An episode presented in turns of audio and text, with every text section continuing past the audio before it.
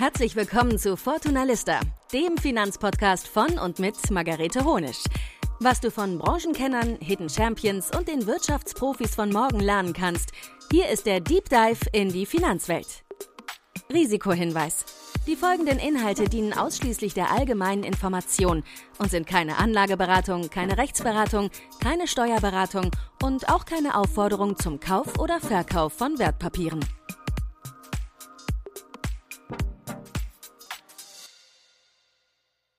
Schön, dass ihr bei dieser Folge wieder dabei seid. Zu Gast habe ich niemand Geringeren als die wirklich beeindruckende Verena Pauster. Verena ist eines der bekanntesten Gesichter der Gründerszene in Deutschland.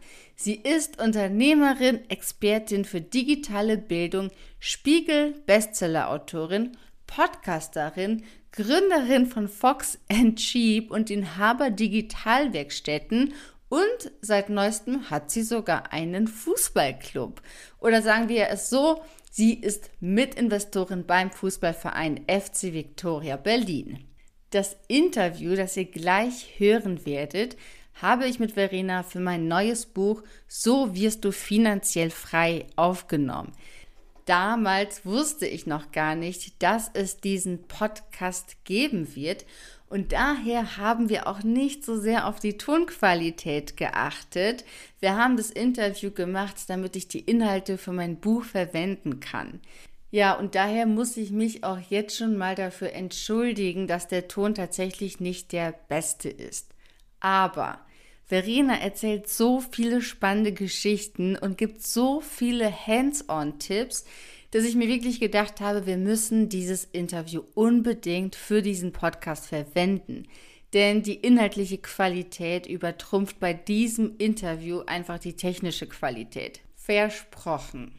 In dem Interview, das ihr also jetzt hören werdet, sprechen wir darüber, wie Verena 30.000 Euro verloren hat, wie sie selbst investiert, wie sie ihren Kindern einen guten Umgang mit Geld beibringt und noch so vieles mehr.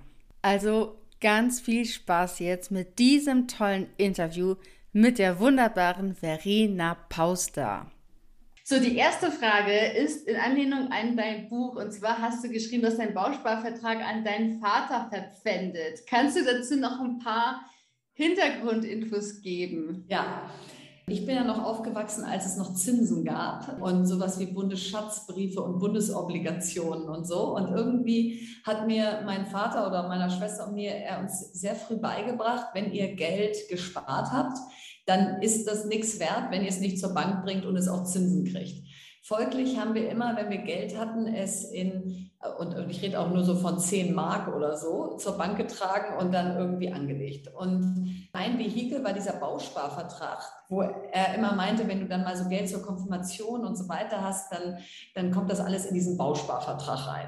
Folglich hatte ich sämtliches Geld, was ich hatte, in diesen Bausparvertrag und sonst hatte ich auch nichts mit Anfang 20, ja, außer so das, was wenn überhaupt am Ende des Monats mal was überblieb. Und als ich dann gegründet habe, und es hieß, naja, ihr müsst aber schon auch eigenes Geld reintun in die Gründung, damit man euch auch abnimmt, dass ihr es wirklich ernst meint und Skin in the Game habt und so. Da habe ich gesagt, okay, ich habe ja nur einen Bausparvertrag, den kann man nicht liquidieren, aber den kann ich natürlich als Sicherheit hinterlegen. Und dann habe ich meinen Vater gefragt, ob er mir die 30.000 Euro, die da drin waren, sozusagen in Cash gibt und als Sicherheit den Bausparvertrag kriegt.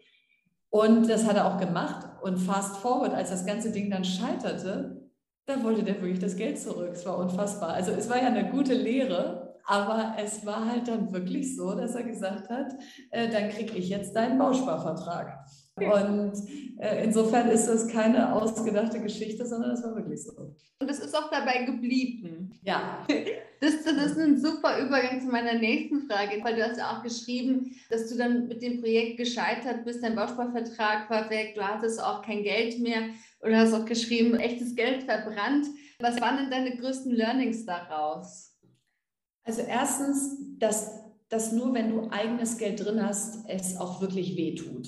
Also eine Gründung und dann ob ein Erfolg oder Misserfolg ist eigentlich erst dann echt, wenn du auch wirklich all in gegangen bist. Das heißt jetzt nicht, dass du dein gesamtes Ersparnis da reinstecken musst, sonst, sonst ist es nicht echt. Aber wenn es nicht wehtut, wenn es scheitert, weil du das Gefühl hast, naja, am Ende haben jetzt irgendwie andere Leute ihr Geld verloren, aber ich habe ja noch alles, was ich vorher hatte, dann glaube ich, ziehst du auch nicht in der gleichen Konsequenz die Learnings daraus. Und unter anderem auch deshalb nicht, weil ich auch wirklich pleite war nach dieser gescheiterten Gründung. Also das heißt, die Option, sofort nochmal zu gründen, die gab es gar nicht, weil ich erstmal wieder Geld verdienen musste. Und hätte ich jetzt meine Ersparnisse da nicht reingesteckt, hätte ich ja irgendwie sagen können, jetzt erhole ich mich erstmal drei Monate und mache eine Reise oder so. Das war aber gar nicht drin. Also deswegen würde ich sagen, ein Learning war, eigenes Geld reintun erhöht die Ernsthaftigkeit und ich hätte auch nicht abgebrochen nach einem Jahr, so wie ich es gemacht habe, wenn nicht mein eigenes Geld drin gewesen wäre, weil ich gewusst habe, das kann ich mir hier nicht mehr lange leisten. So. Also ich glaube, es, es macht dich sehr ehrlich, wenn du da dein eigenes Geld hast. Das ist das eine Learning. Und das andere ist, was ich jetzt im Moment gerade so beobachte, weil es so einen Überhang an Kapital in der Gründerszene gibt, ist, dass es so, ja, da chippe ich noch 50.000 rein und da und, und hier und dort das ist echtes Geld. Und wenn man sich das nochmal wieder überlegt, wie lange es dauert, das zu verdienen nach Steuern, dann hat es eben einfach nichts von, ich bin jetzt mal so als Lifestyle ein paar Monate Gründerin, sondern dann ist es schon eine Lebensentscheidung aus, ich kriege kein Gehalt mehr, ich tue mein Erspartes irgendwo rein. Also dann ist es wirklich nicht so ein halbherziger Plan B, sondern der sehr ernst gemeinte Plan A. Und ich glaube, das sind die beiden Learnings aus Gründe nur, wenn du dir wirklich überlegt hast, dass das jetzt die nächsten zehn Jahre oder fünf Jahre dein Hauptding ist und nicht nach dem Motto so Verlegenheitsgründung aus, weiß gerade nicht, was ich sonst machen will, will mich gerade nicht anstellen lassen und irgendwie gründet ja gerade jeder, dann mache ich das auch mal. Also ich glaube, das sind so die zwei Learnings. Und wie ging es dann für dich weiter? Also ich weiß, dass du vorher bei der Münchner Rück warst und dann in die Gründung gegangen bist und dann, das klingt so, als ob du dann wieder zurück in, in die Wirtschaft sozusagen gegangen wärst im Angestelltenverhältnis. Genau. Genau, dann habe ich ein halbes Jahr als Freelancerin gearbeitet. Ähm, zu der Zeit war es so, gab es so die geschlossene Fondswelt, äh, Schifffonds und so weiter und die brauchten alle so Finanzfreelancer, die die Businesspläne rechnen, die so Wirtschaftlichkeitsrechnungen aufstellen und so. Und dadurch, dass ich Finanzen, Rechnungslegung, Controlling studiert hatte, habe ich das so genommen, um zu überbrücken, bis ich wusste, was ich eigentlich als nächstes mache. Und habe mich parallel beworben und unter anderem bei einer Online-Partnervermittlung weil, wäre ich gar nicht drauf gekommen, aber ich saß beim Abendessen neben dem Gründer einer Online-Partnervermittlung und der war ein Ex-Bertelsmann-Manager und war so smart und analytisch und, und gut, dass ich so dachte, wow, also für den mal ein paar Jahre zu arbeiten, das kann eigentlich nicht schlecht sein. Vor allen Dingen, weil ich auch mal so einen Fuß in diese Tür dieser digitalen Szene haben wollte, weil ich da ja null Vorbildung hatte. Und dann war das also eine Option unter vielen. Bei Siemens hatte ich mich beworben, also so ganz klassisch irgendwie. Und da fiel also diese Online-Partnervermittlung total aus der Reihe. Und dann hatte ich aber mit dem das Bewerbungsgespräch und dachte, ich kann dir nicht erklären, warum, aber irgendwie fühlt sich das so an, als ob ich das machen sollte. Und äh, die, die, Rolle war, seine rechte Hand zu sein. Und das war die beste Entscheidung. Ähm, das wusste ich vorher nicht, aber äh, da habe ich im Prinzip das Wachstum dieses Unternehmens von 30 auf 300 Mitarbeiter miterlebt. Ich bin auch ziemlich schnell in, in immer bessere, höhere Rollen geschossen worden von ihm habe die Internationalisierung mitgemacht, habe das Online-Marketing irgendwann geleitet, also so richtig Learning by Doing. Und die Jahre da bei B2, so hieß diese Online-Partnervermittlung, die waren wie so ein Executive MBA in Digitalausbildung, wenn du so willst. Und ähm, ja, das war dann erstens ein Job, der mir ein Gehalt natürlich gezahlt hat, aber zweitens eben auch eine wahnsinnig steile Lernkurve in Richtung dieser Welt hatte, in der ich jetzt bis heute bin sozusagen der erste Berührungspunkt mit, ja, genau. mit digitalen Themen. Genau. Okay. Ich muss jetzt einen kleinen Sprung machen. Du schreibst auch von Solidarität in deinem Buch. Sich nicht immer herausholen, was du herauszuholen ist. Und ich erlebe das zum Beispiel beim Thema Finanzen, dass es da tatsächlich viele Gender-Klischees gibt, die aber sich auch bestätigen leider. Würdest du sagen, das Thema trifft bei Solidarität auch bei Frauen zu, also auch in der Gründung, dass die auch versuchen, sich zu holen, was herauszuholen ist, oder agieren Frauen da anders? Nee, ich glaube, Frauen agieren da anders. Also ich habe ja Solidarität in meinem Buch jetzt auch gar nicht so sehr auf ähm, die Gründerszene oder die Investorenszene bezogen, sondern einfach so ein bisschen generell auf diese Ich-Gesellschaft, die wir so ein bisschen haben aus, ich finde immer alles so lange toll oder doof, wie es mir irgendwie nützt oder schadet, aber ich denke nicht so richtig an die, an die Externalitäten meines Handelns. Aber jetzt auf deine Frage bezogen, tun sich Frauen wesentlich schwerer damit, ich first zu machen bei einer Gründung und zu sagen, ich sammle jetzt hier Geld ein auf einen Businessplan, der ambitioniert ist und wenn es weg ist, ja sorry, dann hat halt alles gegeben, aber dann hat es halt nicht geklappt. Und wenn ich den Businessplan nicht erreiche, ja so what, man kann sich ja mal irren. Das ist eigentlich nicht das Mindset von, von Gründerinnen, sondern eher das komplette Gegenteil aus, ich stapel lieber tief, ich, ich wecke lieber nicht zu viele Erwartungen, ich übererfülle lieber. Und so, so aller Ehrenwert das ist, ist das Problem, dass das VC-Game eben häufig eins ist, weil ich weiß, dass neun von zehn nichts werden, muss eins ja exorbitant groß werden. Und wenn Frauen ihres aber nur so halb groß pitchen, dann investieren viele VCs eben nicht, weil sie sagen, das ist zwar alles ganz nett, aber das kann ja nie dieser Home Run werden, den ich brauche. Also lasse ich da lieber die Finger davon versus vielleicht von Männern gegründete Startups, die einen Bruchteil so, so gut hätten werden können, die aber einfach viel größer verkauft wurden, kriegen dann den Zuschlag. Also deswegen ist an der Stelle die Stärke der Bescheidenheit und, und, und, und der Integrität fast eine Schwäche in dem Moment des Fundraisings. Danach ist es wieder eine Riesenstärke, weil danach will keiner mehr Luft sehen, sondern tatsächliche Zahlen und, und Erfolge. Aber im Fundraising tun sich Frauen da, glaube ich, schwerer, weil sie fast zu solidarisch sind. Wenn wir noch kurz bei Gründung bleiben, du hast auch in einem Interview gesagt, dass die Familienplanung halt viele Frauen auch davor zurückhält zu gründen, weil es dann eben auch eine Zeitkomponente ist, die da fehlt. Das ist tatsächlich auch oft ein Grund für die Finanzplanung, dass dann viele sagen, sobald das Kind da ist, ich habe halt keine Zeit mehr, sind andere Themen relevanter. Hast du einen Tipp für Frauen, sei es jetzt Richtung Finanzplanung oder Gründung, wie man das alles unter einen Hut bekommen kann? Weil du bist ja auch Mutter und hast ja auch viel um die Ohren. Hast du da Tipps, ganz konkrete, wie man das machen kann, wie man da vielleicht auch so die ersten Schritte machen kann, um sich dem anzunähern?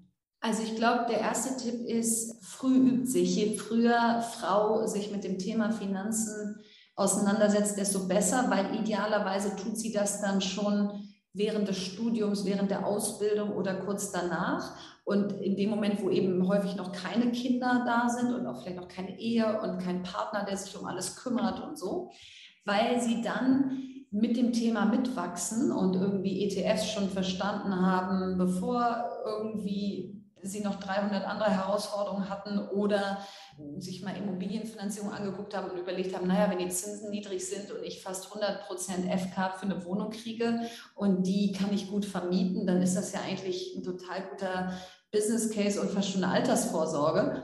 Also je früher ich mich damit beschäftige, desto mehr clasht das mit diesem Hamsterrad des Lebens, was einfach ab irgendeinem Zeitpunkt einsetzt.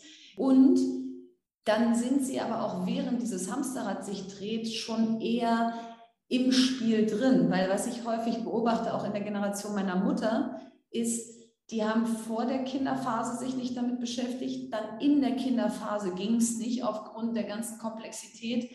Und als dann irgendwann die Kinder aus dem Haus waren, war der Zeitpunkt schon fast zu spät zu sagen, ich nehme das jetzt meinem Mann oder meiner Frau, je nachdem, mit wem man verheiratet ist, wieder weg und, und kümmere mich jetzt selber, sondern dann war das schon so eingefahren in den Rollen, dass dann eben diese Frauen besonders eigentlich gar keine Ahnung mehr von Geldanlage hatten, sondern das alles bei den Männern abgeladen hatten. Und also deswegen Tipp 1, so früh wie möglich sich dafür zu interessieren und eine eigene Mini-Strategie aufzubauen. Aus wie viel will ich im Monat zur Seite legen oder wenn ich was habe, worein investiere ich das dann? Und das Zweite ist, es machen. Also Frauen sind Weltmeister im Theoretisieren aus, ich habe mich jetzt mal da angemeldet und da bilde ich mich auch weiter und dann treffe ich mich auch immer mit meinen Freundinnen und wir sprechen auch viel über Geldanlage. Und wenn du dann aber sagst, und, und wie sieht es denn jetzt aus, dein Kryptokonto oder dein Depot, dann ist so, ja, nee, da, da vergleiche ich gerade noch Anbieter oder guck auch noch mal so, welche Kosten hat welche Bank.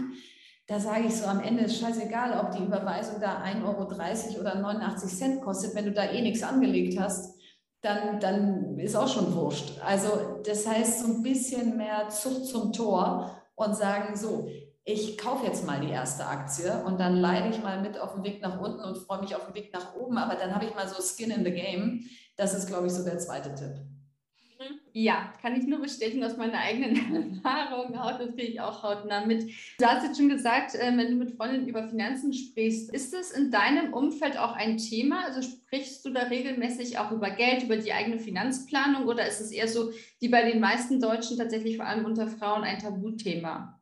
Nee, das ist bei mir total ein Thema und auch eins, was ich mit meinen Kindern total teile, weil ich selber aufgewachsen bin mit man spricht nicht über Geld und man sagt nicht, wie viel man hat und in was man es anlegt und was die Rendite ist. Das ist alles äh, großkotzig und da, darüber redet man nicht. Und der Erfolg davon war, dass ich erstens immer so Existenzsorgen hatte aus wenn ich irgendwie dann las, die Börsen sind eingebrochen oder so, dann konnte ich das irgendwie überhaupt nicht einordnen, ob das, was das jetzt heißt für das Geld meiner Eltern oder für unser Leben oder so. Also es hatte eine gewisse Unmündigkeit, dass man überhaupt keine Ahnung hatte, wie, wie die eigenen Eltern ihr Geld anlegten. Und ich muss ja nicht auf einen Cent wissen, wie viel sie haben, aber so grob das Gefühl aus, jetzt müssen wir den Gurt äh, gerade enger schnallen und jetzt ist aber auch alles gerade gut, hätte mir so ein gutes Gefühl gegeben, ohne dass es geheißen hätte, dass ich denke, ich muss mich ja gar nicht mehr anstrengen, ist ja schon genug vorhanden. Und das versuche ich jetzt eben heute bei meinen Kindern anders zu machen. Also jetzt zum Beispiel habe ich am Sonntag eine Gründerin getroffen, die gerade eine Runde raised für ihr Startup und die Runde ist eigentlich zu. Sie hat also alles Geld schon an Bord. Und ich will da aber unbedingt, wollte ich da noch rein, weil ich das so großartig finde, was sie da gründet und ähm, so. Und dann habe ich also meinen Kindern erzählt, so, ich treffe die nachher um 17 Uhr und wünscht mir Glück. Ich glaube, ich muss das so und so machen und das muss ich ihr sagen. Was haltet ihr denn von dieser Geschäftsidee und so? Und mit dem Erfolg, dass er zurückkam, haben die mich so förmlich an der Tür und, und, und, und. Und ich so, ja, sie hat mich reingelassen. So, und die waren halt so, cool, Mami, yeah, super. Und da dachte ich so, was für ein schöner Moment dass die mitfiebern, ob ich äh, irgendwie Business Angel in einem Startup bin. Und zwar nicht, weil sie denken, okay, jetzt hat Mami viel Geld und jetzt können wir irgendwie, was weiß ich, was raushauen, sondern eher aus so einem unternehmerischen Aspekt aus, cool, du hast dir ein Ziel gesetzt und du hast es geschafft. Und deswegen rede ich viel mit meinem Mann über Geldanlage. Wir tauschen uns aus, weil wir auch ganz unterschiedliche Sachen machen. Wir haben auch jeder unsere eigenen Konten. Also wir haben kein gemeinsames Konto, sondern jeder trifft seine eigenen Entscheidungen. Und eben auch mit den Kindern, damit die mitkriegen, dass Geld anlegen und Geld verdienen nichts Verpöntes ist. Sehr gut, sehr wertvolles Wissen für Kinder, vor allem das so nah mitzubekommen. Hast du denn Tipps für Eltern oder für Mütter, wie sie mit ihren Kindern über Geld sprechen können? Oder was sind da so deine Erfahrungswerte? Wie fängt man da an? Anfassbar, greifbar. Also das Gleiche, was ich eben gesagt habe, dass Frauen theoretisieren, wenn ich gar kein Depot habe als Kind, dann kann ich auch gar nicht theoretisch eine Aktie kaufen. Und dann bleibt das Wissen über Aktien sehr abstrakt aus. Was ist eine Aktie, Mami? Wie und bin ich dann da beteiligt? Verstehe ich nicht. Und so. Versus einfach mal ein Depot eröffnen und zu sagen, so komm, du hast jetzt 80 Euro Taschengeld über ähm, und jetzt lass uns doch mal überlegen, welche Unternehmen findest du spannend? Ja, ich finde Apple spannend, weil ich ein iPhone habe. Ich finde Peloton spannend, weil du jeden Morgen damit fährst. Ich finde so. Und dann zu sagen, okay, dann gucken wir uns doch mal an, was kostet denn eine Aktie? Puh, die können wir uns mit 80 Euro nicht leisten, ähm, aber die schon. Und was heißt das denn, wenn die 300 Euro kostet? Und was ist denn ein Aktiensplit? Also wenn die jetzt auch nochmal wieder billiger wird, dann ist aber nicht das ganze Unternehmen weniger wert geworden. Lalalala. Das kann man eben alles nur erklären, wenn das Kind am Ende des Tages dann eine Netflix-Aktie in seinem Depot hat und wirklich auch googelt aus, wie geht's denn Netflix gerade? Weil sonst wird es halt nicht interessieren. Und deswegen dieses es greifbar machen, ein, ein Konto eröffnen, die App runterladen auf ihrem Smartphone, ihr Taschengeld ihnen auf das Konto überweisen, statt bar zu geben. Ähm, wenn sie ein bisschen was angesammelt haben, mit ihnen zu entscheiden, ob man das jetzt mal anlegt. All diese Sachen, glaube ich, schärfen bei Kindern das Bewusstsein, dass man Geld nicht nur ausgeben kann, sondern das Geld auch Geld verdienen kann. Du hast schon vom Aktiensplit gesprochen, was wahrscheinlich die wenigsten ihren Kindern erklären können. Wie war das denn damals bei dir? Also du hast ja das auch für Finanzen und Controlling studiert, aber gab es da schon auch das Interesse, selbst zu investieren oder kam das auch bei dir durchs Elternhaus? Oder wann hat so Klick gemacht, dass du gesagt hast, du investierst jetzt auch dein eigenes Geld? Und wie bist du da vorgegangen? Also ich glaube wirklich rückblickend, dass mein Vater das ganz früh in uns angelegt hat, weil der hat uns wirklich zur Sparkasse geschickt, damals mit unseren ganzen Münzen, die man dann in diese Maschinen da einsortierte und rollte.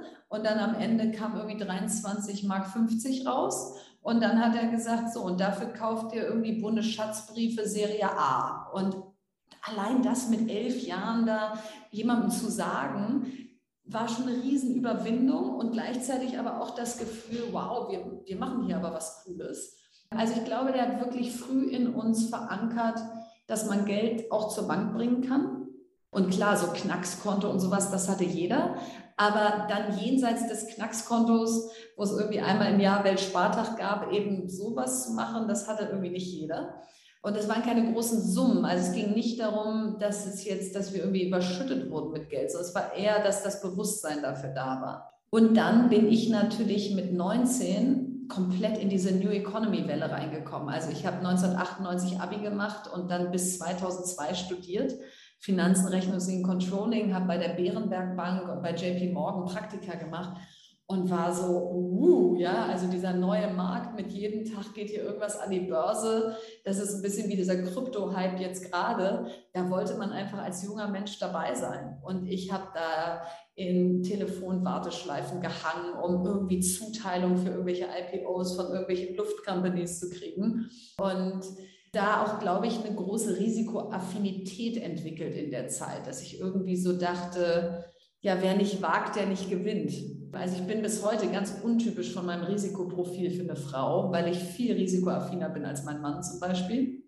Und irgendwie immer so, so dieses Spiel denke, wenn du verschiedene Chips auf verschiedene Pferde setzt, irgendeins wird das Rennen schon gewinnen. Also Diversifikation, nicht alles auf eine Karte, aber dann aber auch ein bisschen Risiko gehen, damit es auch Spaß macht, wenn es funktioniert. Das, das habe ich, glaube ich, einfach in dieser New Economy-Welt gelernt, mit allen Höhen und Tiefen, die die dann hatte.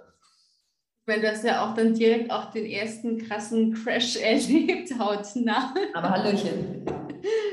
Okay, sehr schön. Dann hast du mir auch schon die nächste Frage, die ich hatte, äh, beantwortet. Da geht es nämlich tatsächlich auch, wie du mit, mit dem Thema Risiko umgehst, weil grundsätzlich Frauen ja auch risikoaverser sind und da man ja immer schauen muss, die finanzielle Seite, aber halt auch die psychologische Seite.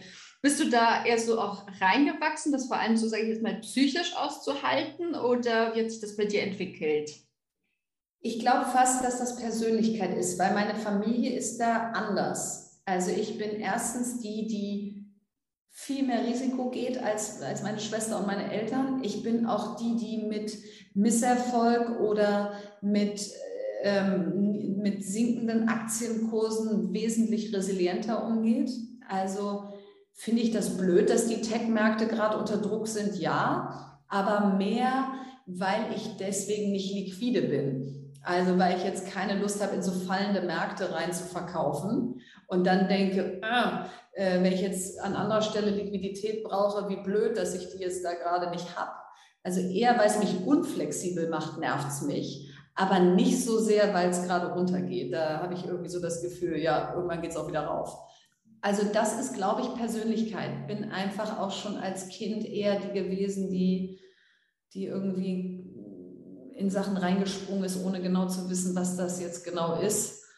Und, und auch was Geld ausgeben angeht. Ich kann total den Moment genießen. Also wenn ich das Gefühl habe, oh, ist das schön, dann haue ich auch nochmal irgendwas raus versus meine Eltern, meine Schwester sind so, puh, das ist ja hier alles schon teuer genug, müssen jetzt nicht noch ein Glas Champagner bestellen. Also da bin ich, glaube ich, einfach qua Persönlichkeit, glaube ich, wirklich bin ich so auf die Welt gekommen. Das, was du jetzt auch erzählst, wie du investierst, das klingt auch so, als ob du ein bisschen aktiver da an die Sache rangehst. Magst du so einen kleinen Einblick darin geben, wie du deine Finanzen strukturiert hast oder planst, wie du damit umgehst? Also erstmal ist es so, immer wenn ich Cash habe, aus welchem Grund auch immer, weil irgendein Investment erfolgreich war oder weil ich irgendwie mehr Geld verdient habe, als ich ausgegeben habe oder so, investiere ich das sofort. Ich kann kein Cash halten. Und auch nicht erst, seit es Negativzinsen gibt, sondern noch nie. Also irgendwie ist das so ein, vor allen Dingen auch deshalb, weil ich mich dann künstlich arm mache. Ich habe das Gefühl, wenn ich das Geld alles investiere und kein Cash auf dem Konto habe, dass ich dann, egal wie viel Geld ich habe, sparsam bin. Weil ich so denke, ah, ich habe ja nichts. Äh, so, also das heißt, es hat auch so eine disziplinierende Wirkung, dass man nie irgendwie die Bodenhaftung verliert, auch wenn man mal viel Geld verdient, weil man immer denkt, naja, aber es ist ja nicht liquide. Also zum Teil ist es auch liquide, aber nicht in Cash liquide, ja, sondern dann eben in irgendwelchen Sachen, wo ich weiß, da komme ich ziemlich schnell dran. Also das heißt, wenig Cash. Immobilien liebe ich, weil ich das Gefühl habe, die sind echt, die stehen irgendwo, die kann ich angucken, da wohnt jemand drin, die haben einen Wert, der ist inflationssicher. Die habe ich auch noch, wenn ich 60 bin. Dann ist das auch so eine immanente Altersvorsorge, ohne dass ich jetzt in irgendwelche langweiligen Altersvorsorgepläne einzahlen muss, die, die eigentlich überhaupt keinen Sinn machen. Also deswegen Immobilien, da habe ich Wohnungen über die Zeit, immer wenn ich Geld hatte, gekauft, mit viel Fremdkapital finanziert, um eben auch den Steuereffekt mitzunehmen. Und das ist ein Teil. Ein zweiter, wo ich völlig übergewichtet bin, ist, was äh, Startup Investments und Venture Capital Fonds angeht, weil ich da einfach den Zugang habe. Also es ist ja zum Teil ganz schwer, in Venture Capital Fonds reinzukommen, weil, weil die einfach gar nicht so Lust auf kleinere Tickets haben. Und dadurch, dass ich die aber alle kenne, komme ich da gut rein und deswegen bin ich da völlig übergewichtet, was das angeht, weil ich aber auch das Gefühl habe, davon verstehe ich was das ist anders, als wenn ich jetzt in Aktien investiere. Da bin ich auch nicht besser als irgendwer anders. Aber bei Startups und Venture Capital glaube ich schon. Und ähm, deswegen, das ist ein großer Teil, dass ich eben Business Angel Tickets mache und in Venture Capital Fonds investiere. Und das dritte ist Aktien und Krypto. Krypto eher so Learning by Doing. Da habe ich einfach so ein Portfolio mir zusammengestellt, um da so ein bisschen mitzuwachsen und mitzulernen und Aktien so ein bisschen als Liquiditätsreserve. Das funktioniert natürlich nicht, wenn alles unter Wasser ist wie gerade. Aber generell irgendwas ist dann immer im Plus und das kann ich dann auch veräußern, wenn ich Liquidität brauche. Also das ist irgendwie so ein bisschen mein Stadt-Cash. Okay, also quasi auch, da sicherst du dich ja auch letztendlich ab, dass wenn mal etwas nicht so gut läuft, dann hast du noch Alternativen. Genau, also da ja. habe ich ähm, da habe ich eben auch Werte drin, wo ich so weiß, die fluktuieren nur minimal und haben eine hohe Dividendenrendite. Das heißt, die habe ich dann auch wirklich fast immer, dass ich sie wieder verkaufen kann. Und dann habe ich aber auch totale Zockertitel, also auch ein Biontech ist ja fast ein Zockertitel, weil es einfach so volatil ist. Und ich finde die Firma aber so cool und, und, und weiß einfach, die hat noch eine riesen Equity-Story vor sich, wenn es äh, um die ganzen Krebsmedikamente geht wo ich dann denke, ist mir total egal, ob die gerade 40 Prozent im Minus sind. Da will ich dabei sein und dabei bleiben. Und das, das kaufe ich dann auch in die Depots meiner Kinder rein, weil ich sage, auf eine 10-Jahres-Perspektive ist es so viel cooler, Biontech im Portfolio zu haben als Amazon. Ich würde noch einen kleinen Sprung machen und zwar noch eine Frage bezogen auf dein Buch, die ich noch nicht gestellt habe. Da sprichst du auch von Rentenversicherung, dass man die auf, auf neue Füße stellen muss. Da du auch immer in jedem Interview, was ich von dir gelesen habe, gehört habe, auch immer spontan ganz viele tolle Ideen hast, frage ich dich jetzt auch einfach mal ganz spontan. Hast du konkrete Ideen, wie man das machen könnte? Weil es ist ja so ein Thema, was die Politik sich ja wirklich nicht traut anzufassen und auch die gesetzliche Rentenversicherung, auch mit dem, ja, mit der Aktienrente, die im Koalitionsvertrag steht, es ist halt alles noch so sehr unklar. Hast du da Ideen, wo du sagen würdest, so müsste man das ändern, damit das wirklich zukunftsträchtig ist, auch für die jungen Generationen? Na, es ist ja Wahnsinn, dass die Rentenversicherungen, also die dürfen ja noch nicht mal in Aktien investieren, geschweige denn in Venture Capital. Und wenn ich mir einfach angucke, dass Venture Capital sich total gemausert hat von einer eigentlich nicht besonders attraktiven Assetklasse mit ziemlich niedrigen Returns zu einer Assetklasse, die im Schnitt 15 bis 30 Prozent Rendite bringt. Und man das mal gerade vergleicht mit den Fixed Income Märkten, also den, den festverzinslichen Papieren, dann, dann ist es ja kein Wunder, dass die Norweger, die Kanadier äh, in Anführungsstrichen im Geld schwimmen und wir hier leere Kassen haben im Rentensystem.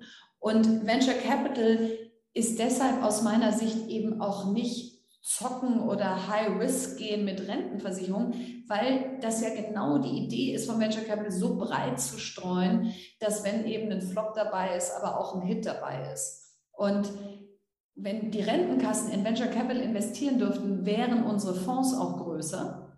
Wir hätten also mehr Geld, was in die Venture Capital Fonds geht. Wir könnten also auch Unternehmen spätphasiger hier in Deutschland und Europa finanzieren, wenn sie eigentlich schon too good to fail sind und das Risiko viel kleiner ist als in der Frühphase. Was machen wir aber? Wir investieren nur in die Frühphase, weil unsere Fonds zu klein sind. Und wenn die dann die Proven Champions sind, dann verkaufen wir ab ins außereuropäische Ausland. So, also es hätte einen doppelten Effekt. Wir wären an der Innovation und an der Zukunft beteiligt als Bürger und Bürgerinnen und wir hätten eine Rendite, die deutlich höher ist, als sie heute ist.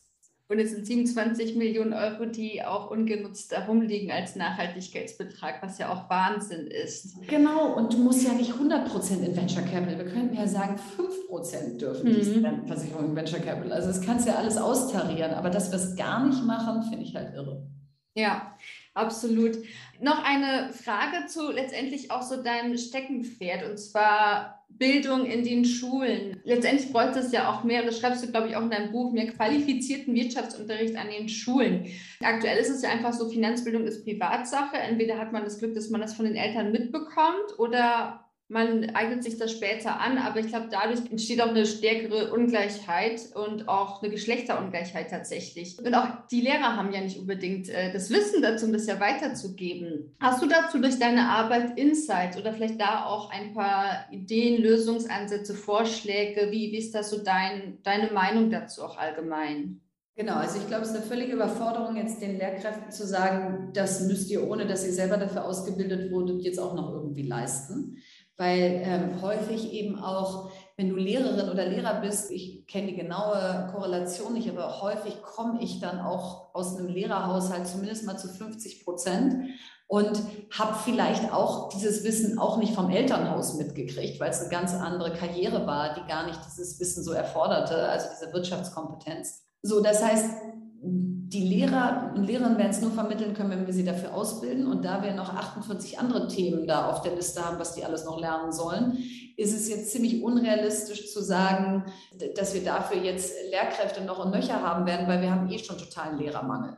So, das heißt, woran ich glaube, ist, Expertise von außen an die Schule andocken zu lassen. Und da gibt es viele tolle Initiativen, die genau dafür gemacht sind, dass sie eben Kompetenz aus der Wirtschaft in die Schulen reinbringen oder an die Schüler und Schülerinnen direkt. Also wir haben zum Beispiel mit Startup-Teams eine Non-Profit-Initiative gegründet, die jugendlichen Unternehmertum näher bringt. Dann gibt es Teach, T-E-E-C-H, die im Prinzip an die Schule andocken und sagen, wir haben die Experten in ganz vielen Sachen und ihr müsst nur die Unterrichtsstunde freiräumen und dann wird der Experte per Videokonferenz sozusagen gestreamt in die Schule und dann auch nicht nur für die 7a in Elmshorn, sondern für alle 7As im ganzen Land, also wie diese MOOCs, die es auch in den USA gibt, also diese Massive Online Courses.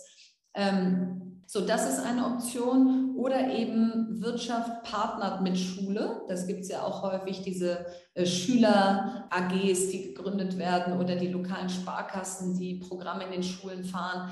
Und all das ist aus meiner Sicht wichtig, weil wenn du nicht aus einem Wirtschaftshaushalt kommst, lernst du das eben nicht als Kind. Und dann hast du eine totale Benachteiligung als Erwachsener, die du auch nicht mehr wettmachst. Also Buchhaltung geht mir locker von der Hand, weil das immer schon irgendwie Teil meines Lebens war. Aber wenn ich das nicht irgendwie gelernt hätte, müsste ich dafür jetzt viel Geld ausgeben oder hätte es nicht im Griff.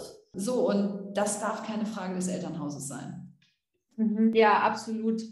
Du investierst ja auch in die Alice-App, beziehungsweise Vitamin-App heißt sie ja jetzt, äh, die sich ja auch speziell an Frauen wendet. Was glaubst du, hält deiner Meinung nach Frauen am meisten davor zurück, tatsächlich sich mit dem Thema zu beschäftigen und tatsächlich dann auch zu investieren?